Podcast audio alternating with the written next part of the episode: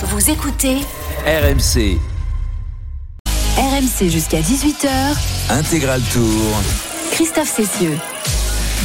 Bonjour à tous, le Tour de France est encore là pour une magnifique étape aujourd'hui, la douzième étape de cette grande boucle. Nous sommes partis de Briançon tout à l'heure en direction de l'Alpe d'Huez. C'est considéré comme l'étape reine, mais peut-il y avoir une étape plus belle que celle que nous avons vécue hier avec le changement de, maillot jaune et le succès de Jonas Vingegaard? Eh bien, ce sera difficile euh, de faire aussi bien, mais on espérait en tout cas parce qu'il y a sur le papier de quoi faire de magnifiques choses. Cyril Guimard est là il est, il, a, il est en meilleure forme qu'hier.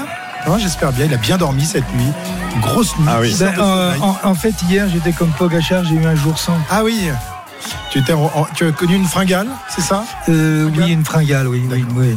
On l'a bien et, entendu et, et, des, cette nuit. et des hydratations. C'est pas un truc qui pourrait m'arriver à moi, mais bon, il faut toujours être prévoyant au niveau de la bouffe. Euh, Monsieur Coppel, comment ça va, mon Jérôme Ça va, Christophe. Bonjour à tous. Très bien, très bien. Hâte de cette étape une nouvelle fois. Et oui, parce que c'est déjà parti. On va vous faire un point dans, dans un instant. Et puis euh, Pierre-Yves Leroux, lui aussi, en pleine forme. Il a, il a. Ce matin, tu avais une petite voix de, de, de petite de voix fumeur. De, de fumeur, ouais. ouais, ouais Parce ouais. qu'il s'est passé hier. Et il était tôt. Hein. au niveau de, de, de la voix Commencer à 8h du matin, je suis, Ah oui. pas, pas habitué. hein, C'est pas possible, c'est mon Dieu la tête qu'il a fait. Heureusement qu'on faisait pas de la télé ce matin et que de la radio. Hein, franchement, t'avais, t'avais une tête de Ma pas chemise sexy, était quoi. mal repassée. Et puis Arnaud Souk, il est là, il est sur sa moto avec Marco comme, euh, comme tous les jours. Ils sont dans l'ascension du Galibier. Ils prennent de la hauteur, ils prennent de la fraîcheur. Tout va bien. Salut les garçons. Salut les amis, salut à toutes et à tous. Oui, tout va bien, tout va bien. Écoute, comment ça pourrait aller mieux quand hier on a mangé dans une petite trattoria en Italie à Sestrière où on dormait, c'était magnifique. On avait un tiramisu, Christophe, tu aurais Ouais. adoré. Euh, ça va très bien aussi dans cette montée. Il en a eu un euh, aussi, du col du, euh, du Galibier. On a. Oui, oui, oui, mais peut-être pas de la même qualité. Je peux te dire que le mascarpone, il était vraiment crémeux. C'était, c'était pas mal. C'était vraiment pas mal. Euh, bref, tout ça pour vous dire que euh, ça se passe très bien dans la montée du euh, col du Galibier, 24 euh, degrés. On a quelques petits nuages aussi qui permettent de rafraîchir la route. Il faisait très très chaud euh, ce matin à, Briançon au départ jusqu'à ce que euh, justement une petite pluie vienne nous rafraîchir euh, tout ça. Donc c'est pas forcément désagréable dans la perspective de ce qui nous attend un petit peu plus tard sur sur la route. Euh, non voilà, pour l'instant tout se passe bien. On a même vu Thibaut Pinot tenter une petite escarmouche il y a quelques instants en sortant du, du peloton. C'est peut-être voilà le jour des Français, qui sait peut-être le jour de Thibaut Pinot au 14 juillet. Ah bah sait-on jamais puisqu'il a été, euh, il a été pronostiqué par Cyril, c'est ça, je crois. hein? Et, et moi aussi, et, d'ailleurs. et par, ah ouais, mais vous voulez lui porter malheur, c'est ça en fait. Non, non, non, pas du Enfin, tout. Pas si, du si tout. tu paries comme Moi, j'ai si gagné tu hier. tu vas l'envoyer dans le fossé quand même. J'ai gagné hier, quand même. C'est vrai, c'est vrai. Tu as été pas mal hier. Enfin, franchement, fallait, fallait oser le faire. Et tu l'as fait. Et tu es donc euh, quasiment, je crois que tu es en tête des, des paris. Ah non, il y a, il y a Johan Oh non, évidemment. J'avais Euh, beaucoup de retard. t'es- plus qu'à moins 200. C'est pas Voilà, c'est ça. Il me faudra deux, trois euh, gros, grosses cotes pour me refaire d'ici Paris. Alors, Arnaud nous parlait de, de Thibaut Pinot il y a un instant. On va faire un, un top course. Thibaut Pinot qui tente de s'extraire peloton, mais il y a déjà du monde à l'avant de, de la course. Nous sommes à 138 km de l'arrivée euh, tout à l'heure à l'Alpe d'Huez, à 6 km 300 du euh, premier sommet de cette journée. Et quel sommet? Le col du Galibier. Tout de suite, le top course. 138 km à parcourir. La première difficulté euh, du jour. On retrouve notre ami d'hier, le Galibier, avec six hommes en tête. Je vous les donne tout de suite, puisqu'il y a deux Français, Anthony Pérez et Mathis Louvel, Nelson Paules, Gussen est là. Il y a également Schoenberger. Et puis notre dernier homme à l'avance, c'est Nelson Oliveira. Il y a deux garçons qui sont en contre derrière. Giulio Ciccone, accompagné de Luis Mentis. Et Louis Mentis, ils sont à 25 secondes. Donc ils vont sans doute rentrer. Et puis derrière, ça commence à bagarrer. Tu le disais, Arnaud, avec notamment euh, Thibaut Pinot qui a allumé une première mèche. Le groupe, euh, le peloton, avec euh, évidemment le nouveau maillot jaune Vingegaard, est à 1,30 de la tête de course, mais à 6 km du sommet du Galibier. Ça commence à faire mal derrière pour quelques garçons comme Max Walscheid, l'équipier, l'ancien équipier de Guillaume Martin et Brian Cocard, notamment de la Cofidis. On sent que tu as fait un petit séjour au Danemark, toi. Ving, comment tu dis Vingegaard. Vingegaard. Oui, Le- tout à fait, Vingegaard. Les deux A, on les prononce haut. Oui, tout à fait. Oui. Bien, Il, est, il est bon, il est bon. Il sait, il sait parler toutes les langues. À une Non. semaine au Danemark, moi je deviens Ah bah euh, ouais. polycote. C'est comme un hareng dans l'eau finalement, ou dans l'huile, c'est au choix. Plus dans l'huile. dans l'huile, surtout après quelques jours de, de Tour de France. Et donc le, le peloton euh, maillot jaune emmené, euh, bah, ils sont un, un paquet, mais il y a, il y a toutes les couleurs de maillot d'ailleurs, hein, puisque la, la Jumbo euh, Trust quasiment tout. Le maillot vert de Van Aert, le maillot jaune de Vingegaard et d'autres coureurs euh, qui, qui accompagnent les, les deux leaders de, de cette équipe Jumbo. Le, le maillot blanc, euh, parce qu'il est désormais en blanc, notre ami Pogacar, euh, n'est pas aux avant-postes du peloton. Hein. Si, si, il, vient, remonter là il Ouais. vient de remonter. Il est dans les dix premiers. C'est la, la première fois depuis le, déta- le- depuis le départ de, de ce Tour de France que c'est les vrais porteurs du maillot qui portent leur maillot. D'habitude, le maillot blanc, c'était Pitcock parce que euh, Pogacar avait le maillot jaune ou quand euh, Van Aert avait le maillot jaune, c'était Jacobsen qui avait le maillot vert, etc. Aujourd'hui, tout le monde porte son vrai maillot distinctif. Donc Pogacar le blanc, Vingegaard le jaune et Van Aert le vert. L'année dernière, on se souvient que Pogacar avait ramené sur les Champs-Élysées trois maillots différents le maillot jaune, le maillot blanc de meilleur jeune et le maillot de, de meilleur grimpeur. Pour l'instant, il n'a qu'un, euh, il n'est en tête que, d'un seul classement, même si le, classement du meilleur grimpeur est, loin d'être joué avec beaucoup de points aujourd'hui. Je crois qu'il y a 60 points qui vont être distribués, donc euh, ça sera dur quand même pour euh, Simon Geschke de, de conserver son maillot à poids. D'ailleurs, la bagarre pour le maillot à poids a débuté dès le baissé de drapeau de Christian Prudhomme. Enfin, il n'a pas de drapeau, mais il dit euh, voilà, le départ est donné. Eh bien, c'est Warren Barguil qui était placé juste à côté euh, de la voiture de direction de course, qui a placé une accélération, suivi comme son ombre par euh, Simon Geschke, porteur du maillot à poids. Les deux hommes n'ont pas réussi à prendre de la distance. Résultat, ils se sont fait un petit signe, l'air de dire bon, on verra ça plus tard. Pour le moment, ça ne veut pas sortir. On parlait du classement du meilleur jeune du maillot blanc. Tadej Pogacar est premier et le deuxième c'est Thomas. Thomas Pitcock qui est deuxième à 8 minutes 50.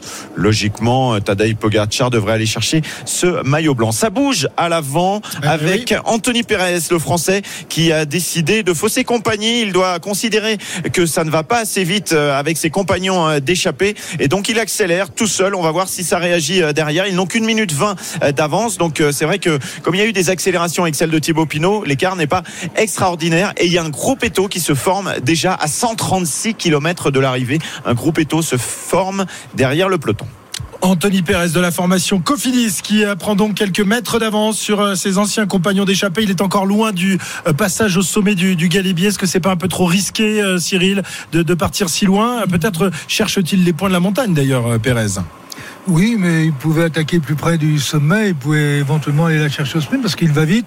Euh, partir à 5 km de l'arrivée, euh, je comprends pas. euh, Enfin, je. Je vois pas le sens de cette attaque, sauf s'il veut partir tout seul et arriver à l'Alpe d'Huez ici avec un quart d'heure. Mais ça me paraît quand même un peu difficile.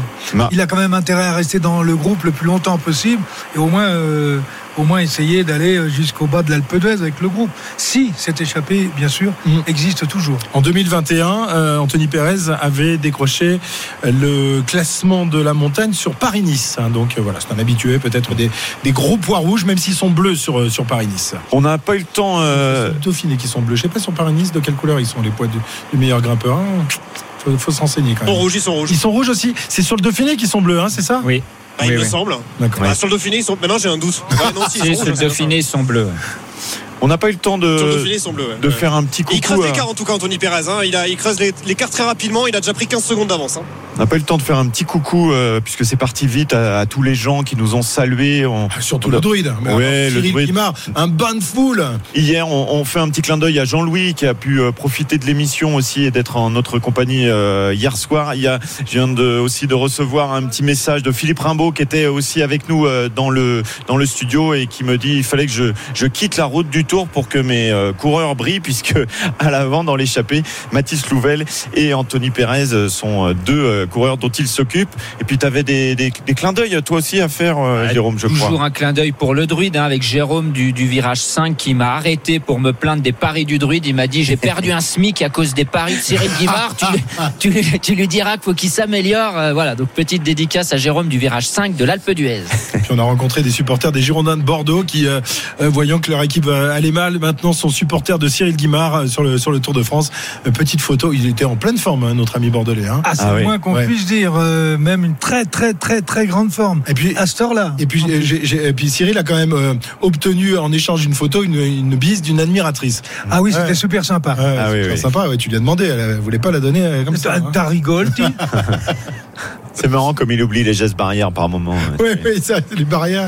Il n'y a plus de barrières avec Cyril. Non, non, parce que je lui ai fait la bise, elle a voulu me faire la bise, et effectivement, tu as démarré pour qu'elle ne puisse pas la faire. Ben voilà, non mais attends, je suis jaloux, c'est pas possible, ça se passe comme ça. 135 km 800 de l'arrivée, on approche, on s'approche du, du Galibier, il y a encore 4 km.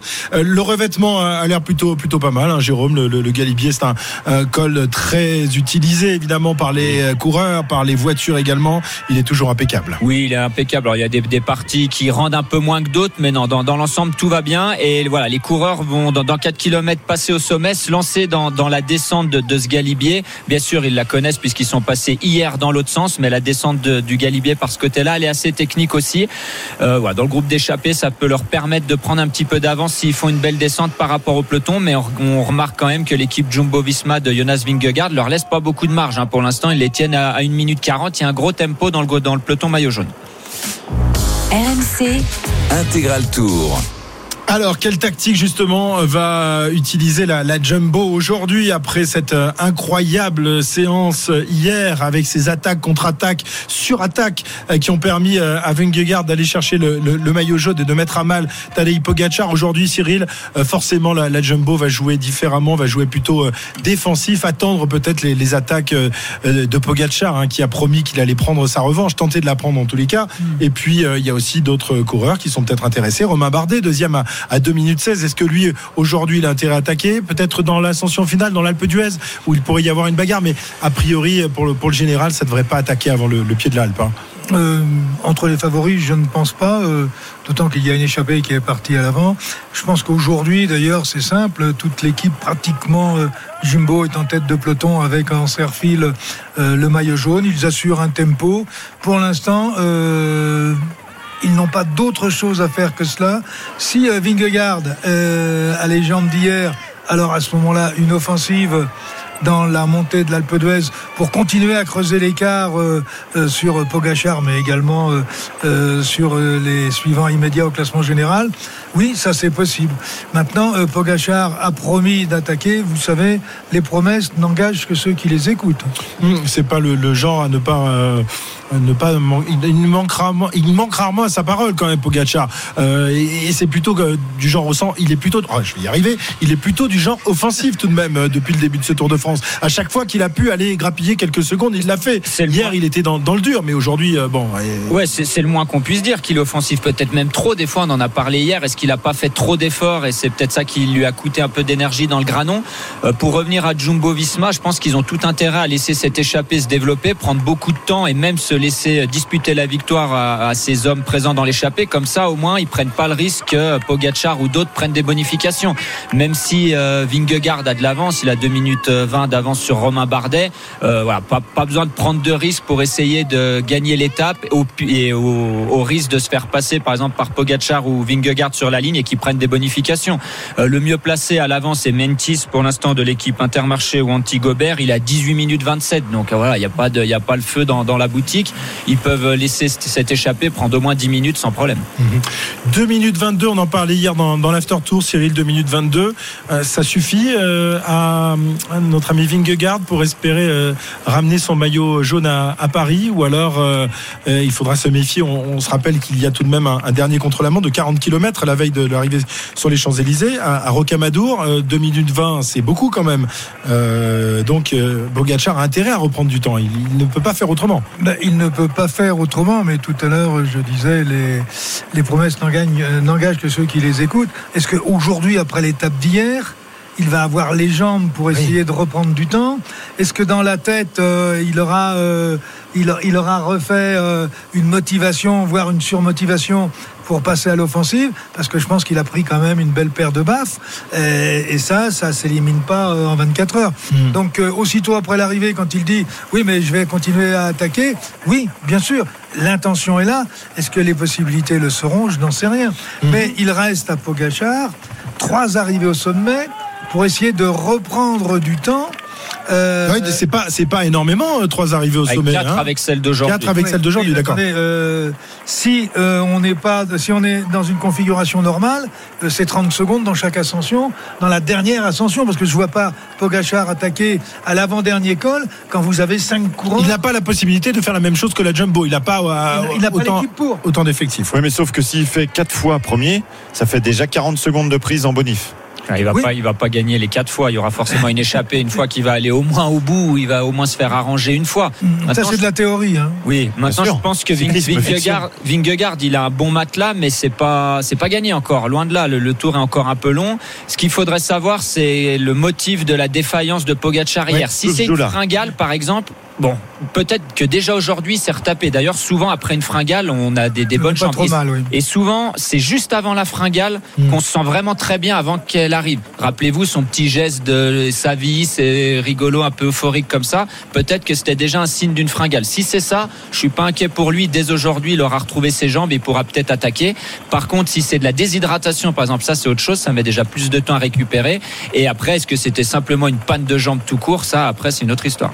Un quadruple vainqueur du Tour de France est en train de euh, prendre de l'avance. C'est quand même une image euh, qu'on n'a pas vue depuis euh, très longtemps. Image sympathique. Chris Froome qui part à l'avant du peloton là pour essayer de revenir sur les échappés qui sont à 1 minute 56 devant le groupe maillot jaune. C'est Eh la deuxième fois qu'il sort aujourd'hui. Il avait tenté tout à l'heure déjà. Mais Chris Froome ne fait plus peur à grand monde. hein. Regardez euh, devant, eh bien, on ne va Non, même pas plutôt chercher. triste, triste fort. Pardon? Triste Froome, c'est ça que tu voulais Triste- dire ah oui, ok. ok. Il se met à l'anglais maintenant, alors là on est mal barré. Euh, 133 km 500 de, de l'arrivée et donc un, un groupe de 6 des, euh, ou 7 Oh non, ça a explosé. Hein. Oui, Anthony, Pe- Anthony Perez est, est tout seul et lui, il se rapproche du sommet. Il est à 1 km 5 et 20 secondes derrière. On a un petit groupe avec euh, trois hommes Luis Mentis, Giulio euh, Ciccone et Nelson Paules. Et puis un petit peu plus loin, Oliveira avec Gossens. Mathis Louvel a été lâché. Il est à 1 minute 04. Et puis derrière, donc Chris Froome à 1,50. Et ben ça va peut-être faire 20 points d'un coup pour, euh, pour Anthony Perez de la formation Cofidis pour le classement du, maillot euh, à poids rouge de meilleur grimpeur. C'est toujours ça de, prix. On rappelle que le leader Geschke en a 43. Donc euh, eh bien Perez est peut-être parti pour une longue échappée, une longue envolée vers le maillot à poids. 14h23, on revient dans un instant sur la route du Tour. Le Galibier dans quelques instants pour Anthony Perez. RMC Intégral Tour. Christophe Cessieux. La douzième étape du Tour de France aujourd'hui, l'une des étapes les plus, euh, les plus belles sur le papier avec euh, l'ascension du Galibier, la Croix de Fer et la montée finale vers l'Alpe d'Huez. On est à quelques 500 mètres du passage à la première difficulté. Anthony Perez est en tête, il va aller chercher les points Arnaud Souk sur la moto RMC. Et oui, il a creusé un écart euh, significatif hein, depuis le moment où il est sorti de, ce groupe. Anthony Perez, notamment euh, sur euh, Nelson euh, Paules, il a euh, 28 secondes d'avance selon mon, chrono. Là, je viens de faire un, petit écart. Il était donc à 500 mètres du sommet, donc il va aller chercher ses points. Anthony Perez, voilà la belle opération. Il n'y a pas eu de grosse grosse bagarre du coup. Eh bien, le fait de sortir de ce groupe d'échappés, il a eu bien raison le Toulousain. Il va donc aller chercher ses 20 points. Attention parce que derrière, énorme descente, quasiment 50 km de descente à suivre pour, pour Anthony Perez. Et Arnaud, ça veut dire qu'il n'y a pas que les Colombiens, il y a aussi les Toulousains hein, sur le souvenir Henri Desgranges. C'est une première, parce que hier, euh, c'est Ça, c'est évident. parce que hier, en fait, c'était pas tout à fait le souvenir Henri Desgranges. On était dans le Galibier, mais c'est aujourd'hui que ça compte. hein. Et ben voilà, ben écoute, c'est une, euh, très très bonne nouvelle pour, euh, pour la ville de Toulouse. Non, je sais comme. Mais euh, non, non, mais oui, c'est, c'est sympa. C'est sympa quand même de voir. Il y a, un paquet de Français hein, qui l'ont remporté le, souvenir Henri Desgranges, il me semble. Malgré tout, c'est un prix qui est distribué depuis 1947. Il y en a eu quelques-uns. Je sais pas si c'est une grande majorité, mais il y en a eu quelques-uns. Et bien voilà, Anthony Perez vient compléter la liste en tout cas. Je suis quasiment sûr que ça sera le premier Toulousain. Eh ben, magnifique, Anthony Perez qui est à 200 mètres maintenant du passage au col du Galibier, le toit de ce Tour de France. Il est encouragé, il y a beaucoup de monde. On a vu énormément de, de vélos monter tout à l'heure à, à l'assaut du, du Lotaré puis du, du Galibier. Et là, eh bien, il y a du monde tout, tout là-haut. Il doit faire beau en plus, Arnaud. Là, la, la température est bonne à 2600 mètres, non Ah ouais, là, 10 bonheur. 19 degrés, on se prend un petit, euh, un petit vent frais. Alors il y avait beaucoup de vent d'ailleurs, hein, ça a signalé euh, sur les hauteurs du, du Galibier. On se prend un petit vent frais frais. La descente va être très rafraîchissante et on va bien avoir besoin de faire redescendre la température parce que derrière en vallée, ça s'annonce quand même beaucoup plus chaud euh, pour euh, tout le monde et, peut-être même tout à l'heure pour la montée de l'Alpe d'Huez qui sera quand même quasiment 1000 mètres plus bas. Voilà les derniers mètres pour euh, Anthony Pérez. Voilà, il lui reste 10 mètres à parcourir et il va passer sous la banderole qui euh, symbolise le euh, sommet du col du Galibier. Il va pouvoir basculer euh, de l'autre côté. Anthony Perez en tête avec 26 secondes d'avance sur les poursuivants, une 42 sur Chris Froome et 2 minutes 10 sur le peloton des poursuivants qui s'approche maintenant du sommet aussi. Luis Mentis, Nelson Poles et Giulio Ciccone qui, on le rappelle, avaient porté le maillot jaune sur le Tour de France pendant deux jours journée. C'était en 2017. Un jour de planche des belles filles. Il avait terminé euh, deuxième derrière Dylan Tuss, mais il avait pu empocher pour son premier Tour de France un maillot jaune. Belle aventure euh, cette année-là. Il avait été très très présent lors de la première semaine. Anthony Pérez qui remonte du coup à la cinquième place du classement du meilleur grimpeur avec 20 points. On rappelle que le porteur du maillot à poids rouge se nomme Simon Geschke de la formation Cofidis. Donc euh, deux équipiers. Hein. Il va peut-être aller piquer les, poids à Simon. Ça va se régler ce soir à l'hôtel. Hein. On sait où ils sont à l'hôtel en plus. Hein. On a dit qu'on allait boire le champagne s'il gagnait. S'il gagnait, exactement. Et le patron nous a dit qu'il ferait payer l'entrée. Euh, non, mais nous, il nous connaît. Mais euh, voilà, il nous a expliqué que le cuisinier euh, faisait les, repas le soir pour, pour juste pour les, les pour les coureurs. De, de l'hôtel ou de l'équipe? Cuisinier de l'équipe. Oui, cuisinier de l'équipe. Oui, oui, oui. Cuisinier de l'équipe euh, qui préparait euh, juste pour les coureurs. Euh, ils sont sept, hein, puisque Guillaume Martin n'est plus là. Donc voilà, il sait qu'il aura son bon petit repas tout à l'heure.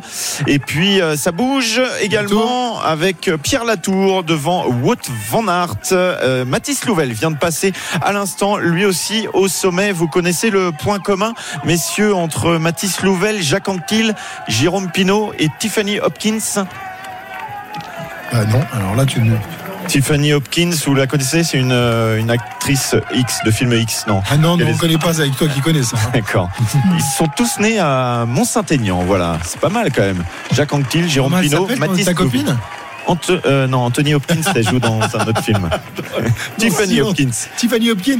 Elle n'a pas un nom à être née à, Mont-Saint-Étienne. Ça doit être un pseudo, à mon avis, c'est pas possible. Non, elle s'appelle Georgette, mais je peux pas dire son, son vrai nom. En revanche, elle m'a dit le prénom, tu peux. Voilà. Georgette, c'est magnifique. Moi, je trouve pour, pour Jackie et Michel, ça, ça va très bien. Allez, 14h29, le peloton maillot jaune qui passe à son tour, euh, donc ici au, col du, Galibier en, file indienne. C'est monté quand même assez vite, euh, Jérôme ce, premier col. C'est sympa de, s'infuser le, col du Galibier comme ça au réveil ou presque. Hein. ouais, c'est ça. Ils ont, ils ont commencé par euh, le, le Lotaret juste avant, qui est plutôt un long faux plat. Mais quand vous arrivez en haut du Lotaret, vous tournez à droite pour aller chercher le Galibier à départ à froid comme ça dans une montée. Je pense que tous les coureurs ont fait un peu d'homme trainer ce matin au bus pour pouvoir partir bien chaud. Et vu le départ qu'il y a eu avec toutes ces attaques, c'est sûr que c'est monté très très vite. Et surtout, le tempo de Jumbo Visma pour l'instant reste très élevé puisqu'ils maintiennent Anthony Perez qui est en tête de la course à moins de deux minutes. Alors que le, le, mieux placé de cette échappée, on a dit, c'est Mentiès à plus de 18 minutes. On le sent un peu sur des œufs dans la descente là. Euh, alors, la, descente est assez technique. C'est pas le meilleur descendeur. Hein. Rappelez-vous, au Tour de France, il a pris une grosse gamelle dans une descente. Il avait foncé dans la voiture de son directeur ah sportif. Donc, euh, je pense qu'il y a encore quelques appréhensions pour Anthony Perez.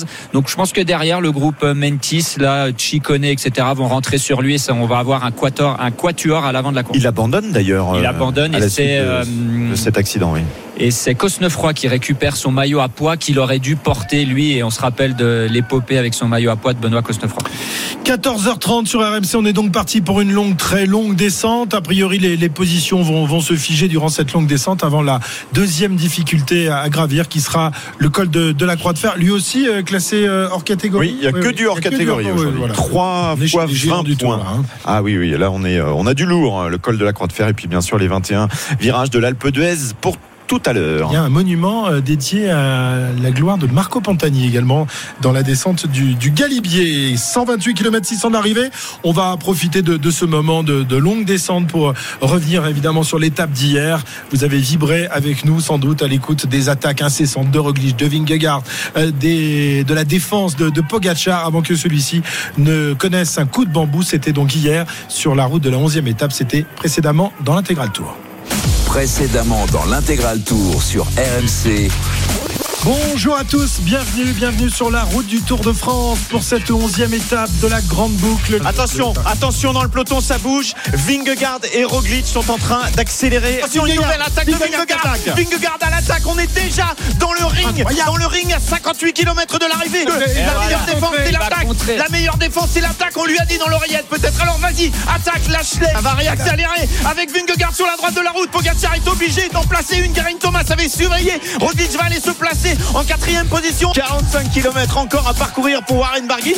Et pourquoi pas une victoire d'étape. Aller chercher Warren Barguil qui est en tête, mais Geraint Thomas qui est en train de craquer. Romain Bardet, lui, est dans la roue de Pogacar et de Vingegaard. Geraint Thomas, Geraint Thomas, le Britannique, qui n'arrive pas à suivre sur les derniers kilomètres parce qu'il y a l'accélération de Tadej Pogacar. 11 km de l'arrivée, euh, Warren Barguil qui attaque le col du Granon. Vingegaard derrière qui lance ses hostilités à nouveau. Ah, Pogacar a plus de mal. Mais est-ce que Pogacar peut suivre? Ah, Non, il, il a ne peut pas à suivre, suivre. le maillot Pogacar ne peut pas suivre. Il écoute dans son oreillette. Il est en difficulté, Pogacar. Vingegaard, le Danois qui nous régale. Et l'écart qui continue de se creuser entre le Danois et Pogacar. Une, une minute 20 désormais, une minute 22 même. Alors que Bardet euh, a toujours là-bas Nero Quintana. Il est à la dérive. Il est à la dérive, Ah, il Pogacar. s'accroche, il s'accroche part à gauche, à droite. Non, non, il va, Ah, il va pas s'accroche à la réussir à tenir. Pour l'instant, il n'est pas Ah, lâché il par. David Godu. On l'a jamais vu comme ça. Ah, on l'a jamais. jamais vu comme ça. Jonas Vingegaard qui passe la ligne à l'instant. Vainqueur d'étape. Quintana arrive à l'instant. Une minute juste après Vingegaard.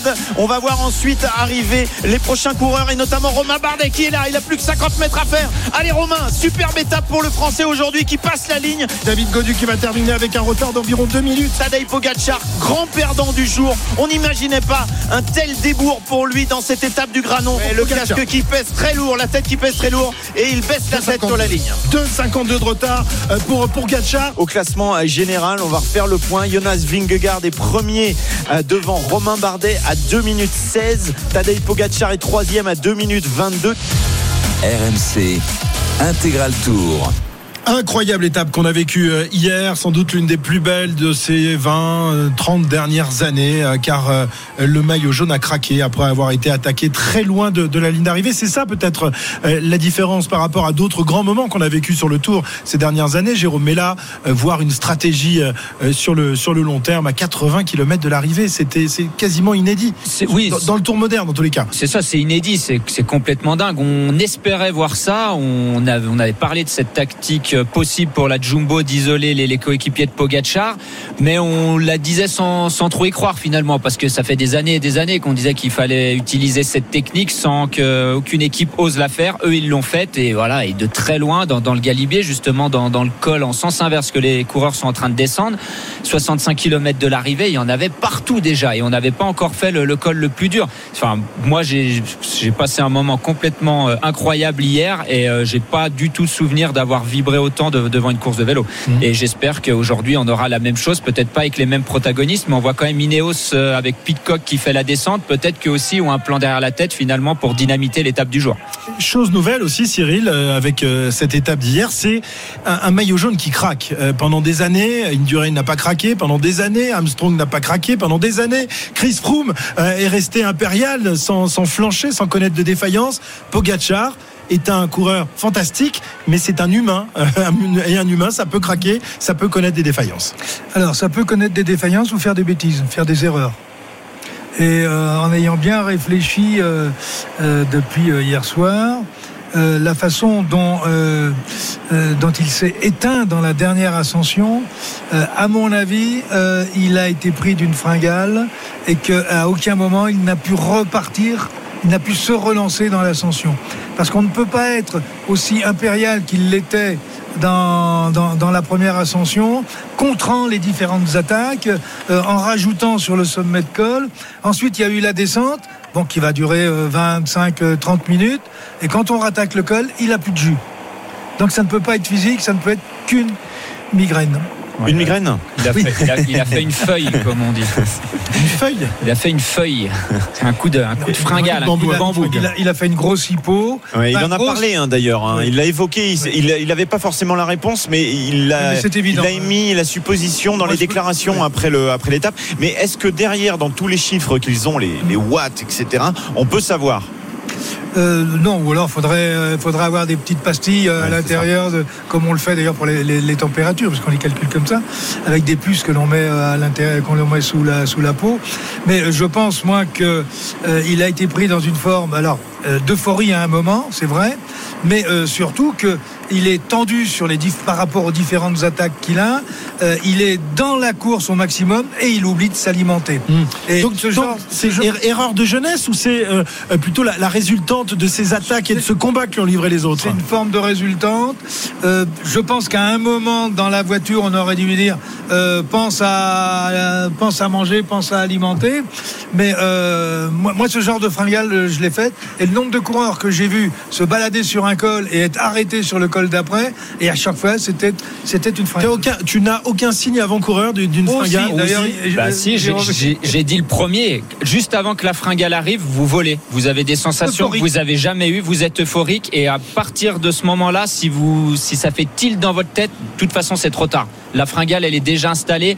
Euh, Quand vous êtes vraiment, vous sentez plus vos jambes d'un seul coup, c'est que la fringale est déjà là. Et même si vous mangez, c'est quasiment trop tard. Rappelez-vous, c'était arrivé à Lance Armstrong dans Jouplane, par exemple. Un peu le même principe. Ils étaient partis à la poursuite de Pantani parce qu'il y avait la guerre euh, Pantani-Armstrong. Il avait oublié de s'alimenter. Pareil, il a fait une feuille dans Jouplane. C'est pas la même chose que dire, par exemple, moi ça m'arrive souvent de dire j'ai la fringale parce que j'ai faim. Ouais, Euh, c'est pas du tout la même chose. Non, non, non, il y a beaucoup de gens qui disent ah, moi j'ai fait une fringale. Non, la vraie fringale, vous êtes C'est quoi alors Donne-nous-les un peu. bah, vous avez ouais. les- bah, alors vous êtes euphorique pendant un Ouais. petit moment et d'un seul coup vous avez Boum. plus d'essence, vous voyez flou.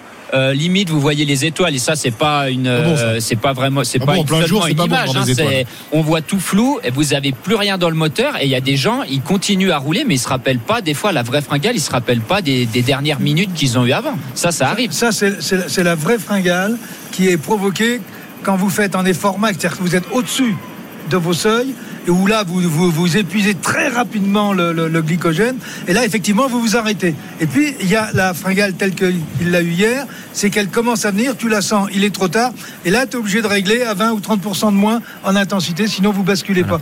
On remarquera d'ailleurs que le faciès de, de Pogachar n'est pas le faciès de quelqu'un qui souffre, c'est le faciès de quelqu'un Qui est vide. inquiet et qui est vide, car il ne peut plus faire l'effort parce qu'il n'a plus, il n'a plus de, de- Mais- de carburant. Rappelez-vous des, des images, sitôt la ligne d'arrivée franchie, de, de Pogacar qui a retrouvé le sourire, qui va taper dans la main de, de Vingegaard. Euh, Est-ce qu'on peut récupérer aussi vite? Parce que là, il avait l'air plutôt, plutôt pas mal quand non, même à on ce on moment-là. récupère pas. Là, à partir de ce moment-là, euh, c'est quand même, euh, enfin pour moi, c'est quand même un grand monsieur. Il a été battu. Il a le, le- le- le réflexe euh, de dire euh, bon, il faut que j'aille féliciter ceux qui m'ont battu. Oui, non, ça c'est c'est un comportement que, que, que moi j'approuve. Il aurait très bien pu faire comme beaucoup d'autres, euh, se mettre à pleurnicher. Ah, j'ai un mauvais euh, ils m'ont attaqué. Enfin, bref, lui, il est il est grand. Il va, il va, il va, il va voir le, il va voir le, le- ce- celui qui l'a mis, qui lui a mis les genoux à terre et il le félicite. Je trouve ça que c'est formidable. Et après, il plonge dans un paquet de bonbons. voilà alors peut-être pas de bonbons mais c'est ça le but c'était de ça recharger oui. fringale. hein. Mais oui, oui, exactement pareil. Le but, c'est ça, c'est de recharger au maximum. Mais pourquoi on dit si c'est une fringale, c'est pas trop grave physiquement pour Pogachar Il va se remettre très vite parce qu'en fait, il épuise ses stocks. Mais quand il va euh, recharger ses stocks, en fait, le corps humain, il a une mémoire. Il va recharger plus. Imaginons, je, je simplifie vraiment, mais imaginons qu'il est parti avec une réserve de 100. Il a tout épuisé. Le corps, il va dire OK, 100, ça suffisait pas. Quand il va m'en recharger, je vais stocker à 110. Le régime dissocié scandinave, si ça parle à ceux qui suivent un peu la nutrition, c'est ça le but, c'est d'épuiser à l'entraînement son stock de glycogène et recharger juste avant la course pour surcompenser. Donc si c'est qu'une fringale, aujourd'hui, il devrait déjà avoir retrouvé ses jambes. Donc finalement, il y a Ça, des ça gens. laisse, ça laisse pas de. de, de- Non, alors par contre, il a quand même pris 3 minutes dans, dans les carreaux. Oui, donc ça, il a oui. 2 il a Ça- deux minutes ça, c'est 20 de clair. retard. Le, débours, le débours Voilà, en, le en débours termes de là. temps est là. Mais il y a des gens, des athlètes qui simulent à l'entraînement la fringale justement pour avoir ce phénomène de surcompensation derrière pour augmenter leur niveau. C'est ce que fait euh, Christophe en randonnée souvent. De quoi Simule la fringale pour pouvoir augmenter Je simule ensuite. la fatigue et ensuite, paf, je vous mets un coup, un coup d'accélérateur et je vous laisse sur place. Exactement. Non, bah, il, il simule la fringale pour justifier. pour pouvoir manger. Très fort. Tiens, on va écouter Pogacar justement après sa fringale. Il n'en parlait pas vraiment hier, mais il reconnaissait, bah, il reconnaissait qu'il avait été battu par plus fort que lui. Tadej Pogacar. I got a lot of attacking from Jumbo. They were really good today, and J'ai été beaucoup attaqué par Jumbo aujourd'hui, ils étaient super forts. Je n'ai pas eu assez d'énergie pour la dernière montée, j'ai souffert jusqu'à la fin. Ce n'était pas le meilleur jour, on verra demain si je peux mieux faire. Je veux juste rouler jusqu'à la fin, je vais tout donner pour ne pas avoir de regrets. Je vais tout donner pour ne pas avoir de regrets et pour récupérer ce maillot jaune. 2 minutes 22 le sépare donc désormais de Jonas Vingegaard et 2 minutes 16. C'est la différence entre Vingegaard et, et Romain Bardet qui n'a donc qu'une toute petite poignée d'avance euh, sur euh, une poignée de secondes secondes. d'avance sur euh, euh, sur Tadej Pogacar. En tous les cas, le, le podium est loin d'être figé. À combien? À 10 jours maintenant euh, de l'arrivée de ce Tour de France. Il restera les Pyrénées à, à franchir et puis également cette étape aujourd'hui. On rappelle qu'il reste encore 117 km à parcourir. On fait un tout petit point avec toi, Pierre-Yves, un petit un petit top course justement, euh, puisque nous sommes maintenant dans la descente du Galibier en direction euh, de la montée du col de la Croix de Fer. Oui, et qu'on a une image euh, sympathique à 117 km de l'arrivée. Deux hommes, Thomas Pitcock et Chris Froome, qui sont à la barre pour essayer de revenir à 1 minute 10 derrière les hommes de tête qui sont Anthony Perez, Nelson Poles, Louis Mentis, Giulio Tous les quatre sont devant. Euh, 30 secondes derrière, il y a Oliveira Schoenberger et Goussens. Et donc Chris Froome et Pitcock qui essayent de revenir, alors que derrière, le peloton avec euh, Jonas Vingegaard, le maillot jaune, est à 2 minutes 11. Très bien, il est 14h42. On revient dans un instant sur la route du Tour de France. Euh, Juste le temps pour moi de vous dire que l'étape aujourd'hui devrait arriver assez tard. On nous annonce entre 17h50 et et 18h15. On fera un petit point tout à l'heure pour savoir et pour affiner cette heure d'arrivée. À tout de suite. RMC Intégral Tour. Christophe Cessieux.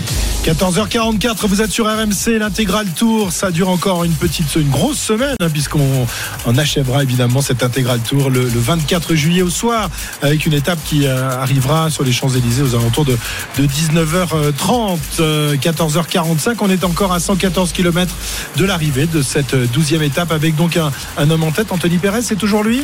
Il y a même un petit groupe. Euh, par, ils euh, sont revenus dans la descente. Ses camarades d'échappée aujourd'hui. Donc euh, Anthony Perez est accompagné de Nelson Poles, Louis Mentis et également Giulio Ciccone, Schoenberger, Goussens et Oliveira ne sont pas très loin. Ils sont à 24 secondes. Et puis derrière, on a ce duo étonnant, amusant euh, d'un jeune et d'un ancien britannique, Thomas Pitcock et euh, Chris Froome qui sont partis en contre. Mathis Louvel a été un petit peu décroché. Il est à 2 minutes 13. Il va être rattrapé dans quelques instants par le peloton emmené par euh, les coéquipiers du maillot jaune.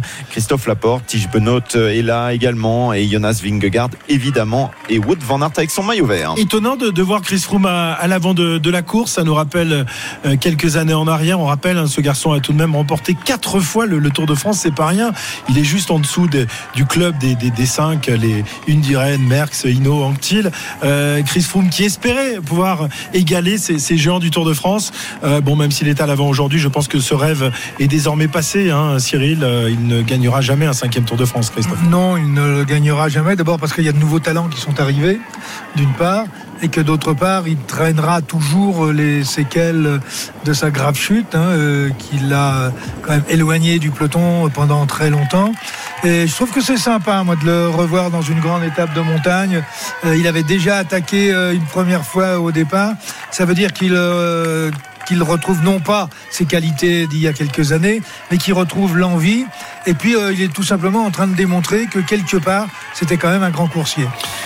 37 ans, quatre fois vainqueur du Tour de France. Et euh, à l'image de ce que dit Cyril euh, à l'instant, euh, Jérôme, on a l'impression que autant il était impopulaire lorsqu'il portait le maillot jaune sur les routes du Tour de France, lorsqu'il gagnait tout et qu'il attaquait l'école à la vitesse d'une mobilette, autant aujourd'hui, bah, les, les gens ont de l'affection pour, pour lui. Et oui, ben ça c'est très français. hein.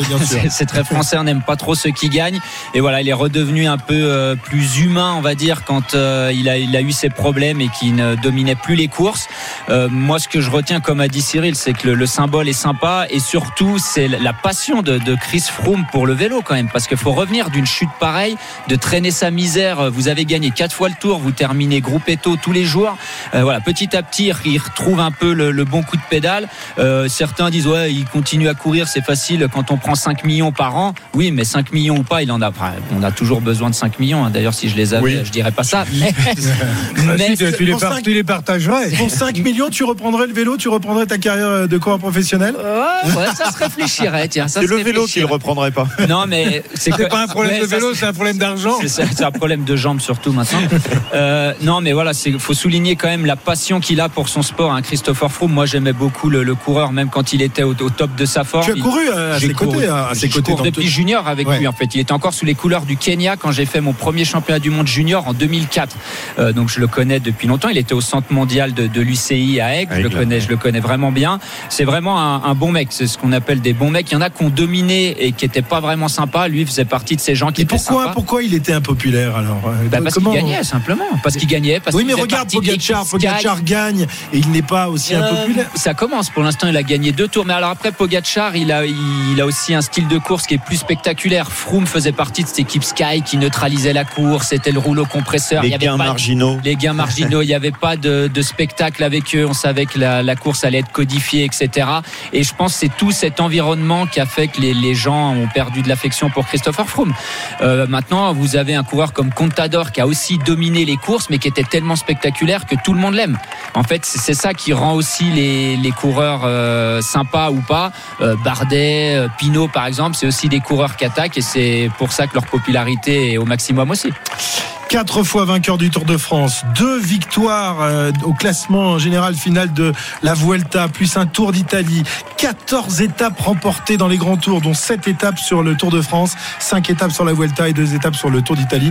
N'en jetez plus, euh, c'est un, c'est un grand champion qui euh, aujourd'hui eh bien, tente d'aller chercher peut-être pourquoi pas cette victoire d'étape. En tout cas, je pense qu'ils vont rentrer. hein. Ils sont plus qu'à 40 secondes tous les deux avec Thomas Pitcock. Ils se sont parlé il y a quelques instants pour prendre des relais. Pour l'instant, ça tient pour Chris Froome et Pitcock. 40 secondes derrière la tête de course. Le peloton est à 2 minutes 40. Les grandes manœuvres ne sont pas encore lancées à 112 km de l'arrivée. Dans quelques kilomètres maintenant, il y aura la deuxième difficulté du jour, le col de la Croix de Fer. 14h49, euh, mon cher Pierre-Yves, c'est l'heure de la photo finish, votre rubrique euh, préférée.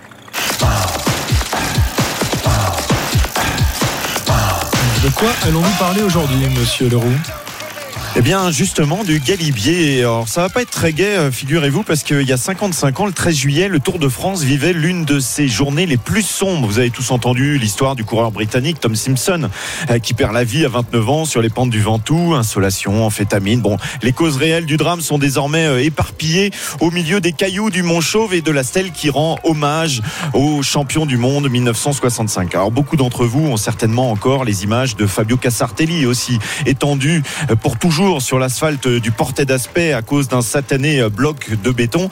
En revanche, vous ignorez peut-être le destin du Rennais Adolphe Hélière, premier DNS ad vitam aeternam. Alors dans notre jargon, DNS veut dire do not start, n'a pas pris le départ et non donnez-nous du Sauvignon comme le pense Christophe depuis 21 ans. En 1910, Adolphe, qui pas très original comme tous les Adolphe porte la moustache, est un coureur amateur qui s'engage à 19 ans sur un Tour de France bien trop grand pour lui. Il y laisse ses économies et termine tant bien que mal la première semaine pour arriver à la journée de repos de Nice. C'est cependant cette pause qu'il décide, sur cette pause qu'il décide de plonger dans la Méditerranée pour se rafraîchir des rayons brûlants du soleil.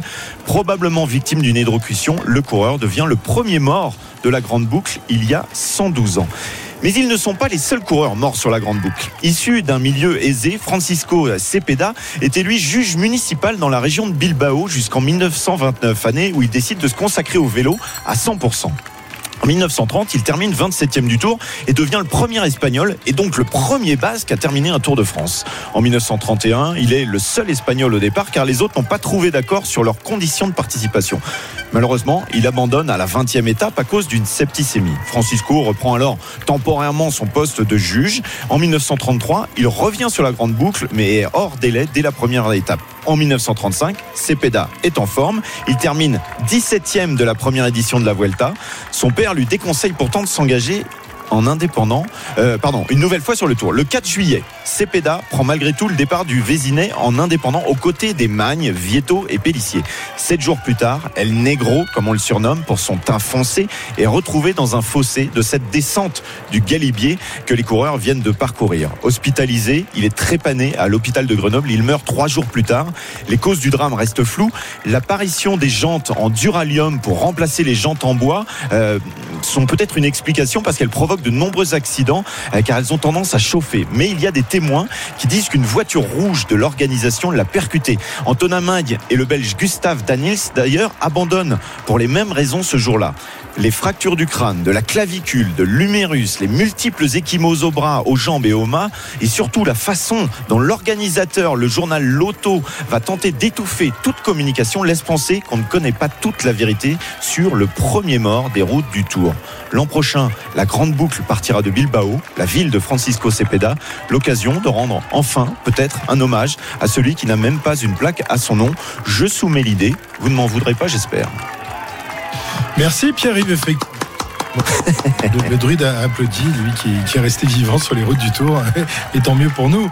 Euh, c'est vrai qu'on a tous en tête les images de, de Casartelli, qui reste le, le dernier euh, coureur à être décédé sur les routes du Tour de France, même si depuis il y en a eu d'autres malheureusement. Oh, il y en a eu beaucoup. sur, sur d'autres courses, ouais. notamment sur, sur Paris-Nice. Ou, euh, voilà, c'est sur la voie publique également. Sur ouais. la voie publique également, mais finalement, vu les risques que prennent les coureurs, moi je suis étonné qu'il n'y ait pas plus d'accidents euh, gravissimes. Il y a des accidents tous les ans. Et il y a beaucoup de, beaucoup de blessures, hein, euh, beaucoup de, de, blessures assez graves, mais on, on échappe presque au pire euh, à, à, chaque fois, Jérôme. C'est presque surprenant vu. En, vu en les, course, Ouais.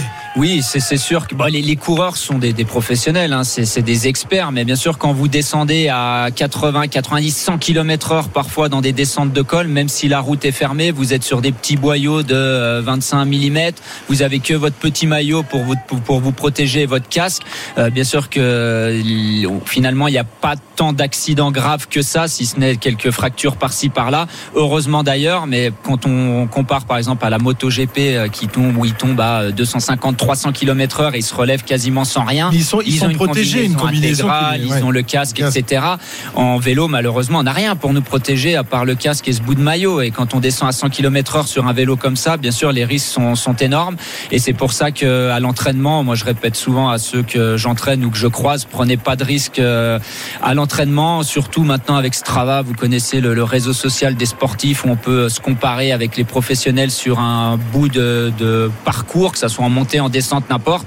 Et j'en connais qui essayent de se rapprocher des, des temps des, des, coureurs pro en descente. Surtout dans les descentes, pas dans oui, les montées. Dans les, ouais, dans, dans, dans, les montées, ils essayent pas, bien sûr, c'est un peu plus compliqué, mais dans les descentes, faut, faut pas s'amuser à ça. Les pros, ils, ils, ont les routes fermées, il y a les motos devant eux, ils sont en peloton, c'est leur boulot, ils font ça toute la journée. Donc faut pas prendre de risques à l'entraînement, surtout pas. Et malheureusement, il y a, il y a déjà suffisamment de, de, morts en course pour euh, pas jouer avec le feu. Une cinquantaine de, de coureurs cyclistes ont, ont connu la, la, mort sur les épreuves cyclistes depuis le début du, du 20e siècle et donc trois décès sur les routes du, Tour de France. Souhaitons que le prochain arrive dans très très longtemps, le plus longtemps possible évidemment. En retour sur la route de ce Tour de France, cette douzième étape, nous sommes justement dans, la descente, dans la longue, très longue descente du, du Galibier. Pierre-Yves, on va faire un, nouveau point sur, sur, la, sur la course. Le top course. 108 km à parcourir, 3 minutes 33 d'avance pour les hommes de tête. Un petit groupe qui augmente petit à petit dans les différentes descentes. Nelson Poles est présent, Giulio Ciccone, Anthony Perez, le français, Luis Mentis. Il y a également Gossens qui est présent, Giulio Ciccone. Et puis les garçons qui sont rentrés il y a quelques instants. Schoenberger, Pitcock euh, est présent avec Chris Froome. Donc voilà, ils sont désormais 9 à l'avant. Le peloton, lui, est à 3 minutes 36. Un groupe Eto s'est formé un peu plus loin. Tiens, on va prendre de leurs nouvelles. Ils sont exactement à 5 minutes 08. Cyril Barthes en difficulté. C'est lui qui navigue le plus loin pour le moment. Mais à 5 minutes, ça va. C'est pas trop trop loin encore à 107 km de l'arrivée. Froome et Pitcock, ils sont pas tout à fait rentrés encore, Jérôme. Hein ouais, ils, sont, ils, sont, pas loin. Pas tout à fait rentrés. Ils sont à une quinzaine de secondes pour l'instant. Ils devraient réussir à intégrer ce, ce, groupe de tête. Cyril nous dit il quoi fait, Il fait 8 secondes. 8 ouais. secondes Ouais, on a un secondes. peu anticipé, c'est vrai, mais euh, je pense qu'ils vont. C'était avant qu'ils étaient à 15 secondes, maintenant ils sont à 8. Ah, très bien. On fait un petit tour sur la moto avec Arnaud dans, dans la descente. Ça va vite, Arnaud, euh, sur la moto de Marco?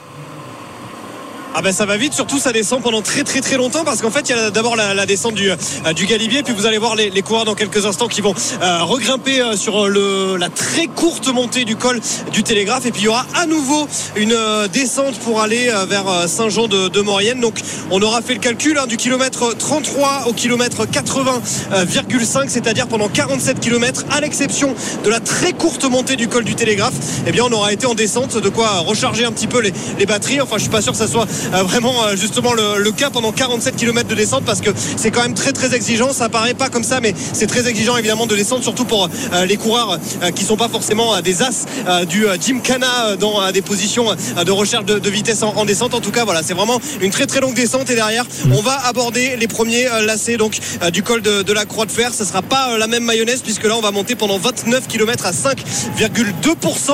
Bref, de très très longues montées aujourd'hui après celle du Galibier. Tout à l'heure, celle donc du col de la Croix de Fer qui sera également très longue. Merci Arnaud, il est 14h58. Les infos de 15h arrivent dans un instant. On se retrouve juste après pour la, la suite de cette étape. Il reste encore 106 km et deux ascensions énormes. 29 km dans le col de la Croix de Fer. Rendez-vous compte. Et en plus, derrière, il faudra s'infuser la montée de l'Alpe d'Huez. Ça va être dur, très dur. À tout de suite.